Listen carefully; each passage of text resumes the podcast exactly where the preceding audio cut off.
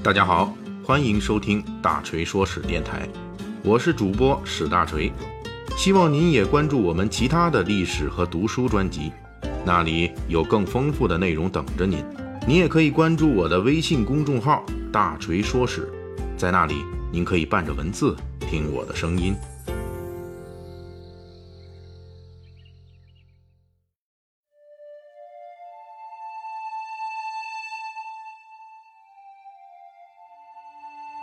上一期的大锤说史啊，咱们聊的是我国古人的身高之谜。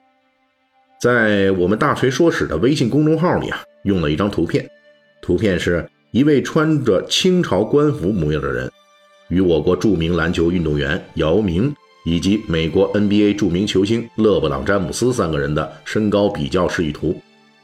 在这张图中，清朝官服打扮的这个人看起来比姚明还要高出一二十厘米的样子。也就是身高在两米四到两米五，这位巨人是谁呢？这就是我们本期的主角，晚清时代的迷之常人詹世钗。他的种种事迹已经淹没于历史中，我们力图用各方资料给大家拼出这样一位超级大个子的传奇人生。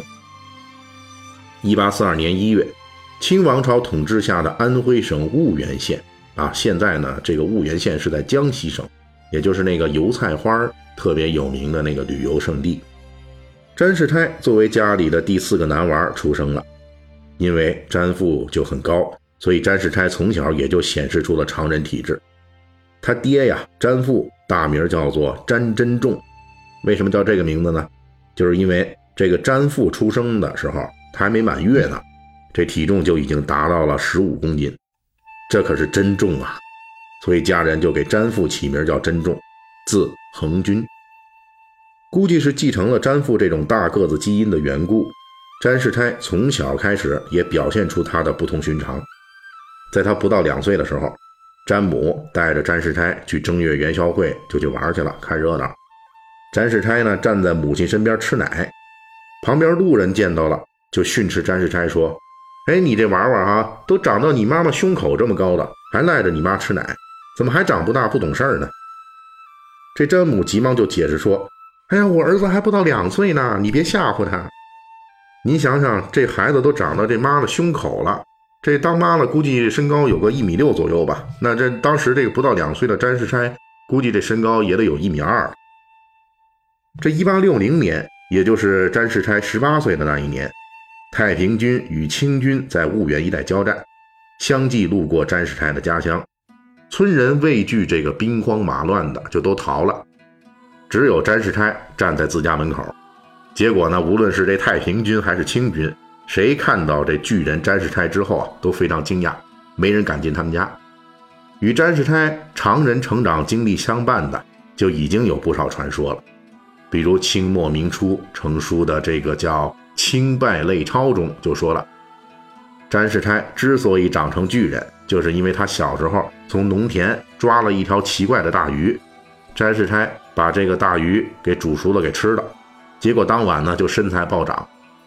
结合我们前文提到的詹父的经历啊，我们可以明确的判断，这种说法肯定是胡说八道。但是当时人仍旧言之凿凿，说明常人的身份确实给詹世钗的身世增加了不少奇幻的色彩。这种奇幻色彩其实也源于这样一个客观事实。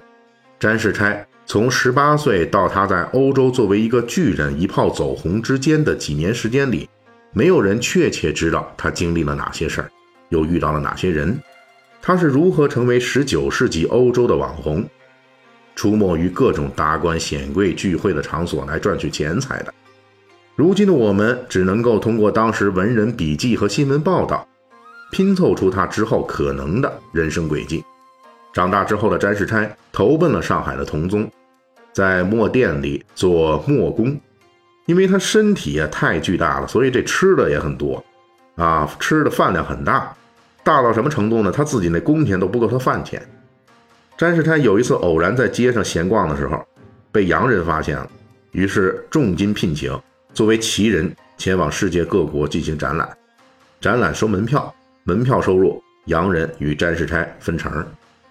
至于詹世钗从上海离开之后，他遇到的是什么样的人，又经历了哪些事情，我们已经无从得知。下一次他出现在文献中，已经是在1865年的英国伦敦。这时候不到二十三岁的詹世钗，已经穿着清朝官服，自称是出身中国安徽的一个名门望族家庭，而且还花钱买了一个知府的名头，啊，花钱买官。显然呢，这个曾经的上海墨店伙计，并不是这样的背景出身。这一切估计是来自于洋人合作方的商业包装。也就是当时类似于马戏团表演一类的。很快，在欧洲各国打出名气的詹世钗，在几年之后就作为洋人追捧的对象，以世界第一高的身份频繁出现在了亚洲的一些城市。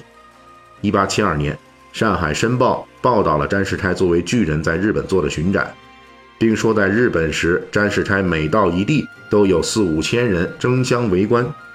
就在这一年。詹世钗又到香港进行自我展览，每名参观者收门票费银元半块。应该说，包括詹世钗的人可能不止一拨人。不过，商业包装的水准是非常高的。在1880年，也就是詹世钗出国十多年之后，他访问美国。当时，美国俄亥俄州记者对他进行了专访。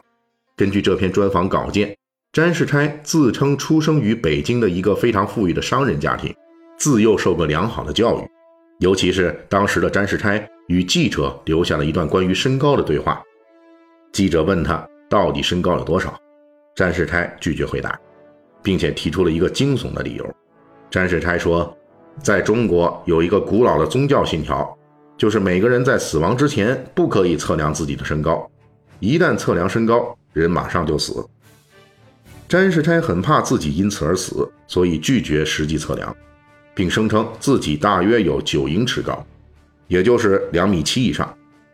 在对话过程中，詹世钗还不断向美国记者展示从俄国沙皇到英国女皇赠送给自己的各种珍贵礼物，比如宝石戒指、手表之类的。考察詹世钗拒绝测量身高时提出的充满奇幻色彩的理由，显然是提前设计好的，因为一旦说出具体身高。就有可能出现新的身高压过詹世钗的人，这对詹世钗巡展时打出的世界第一高的品牌那是有伤害的。而且对比十五年前詹世钗在英国伦敦对自家身世的说法，美国巡展时詹世钗的自我介绍已经发生了很大的变化。后世学者由此推测，可能詹世钗的包装合作者更换了，而且使用各种昂贵物件来提高自身价值，规避可能的风险。如此娴熟的商业包装手法，可以说当时詹世钗的身高巡展，从商业运作角度来说已经非常纯熟了。另外值得注意的是，这时候的詹世钗自称已经能够熟练掌握英语、德语、法语、意大利语和西班牙语等等，比照出国前的墨店伙计，这可以说是天差地远的。应该说，这个曾经一度靠身高来展览获利的人，也在商业展览的生涯中。不断提高自身的技能水平。根据当事人的笔记，詹世钗在后来通过展览身高致富之后，经常往返国内与欧美之间，并且也携带一些商品进行售卖。可以说，这个大个子的能力可不仅仅是他的超级身高，也包括某些经商的技巧。除了展览身高以及经商之外，詹世钗的个人生活也充满谜团。目前研究推测。他可能不止一次结婚，其中前半段婚姻是与中国女性，后半段的妻子则是一位英国女性。中间他也可能曾经发生过遭遇轮船海难、多年存钱一扫而空的挫折。但是从结果来看，詹世钗成功跨过了这些挫折。一八九三年，《伦敦晚报》报道，中国巨人詹去世。考察年龄，詹世钗去世时大约是五十岁。据说他去世后的棺材啊，长度有两米六左右。后人根据这一条记录，或许能够推算出他的真实身高了。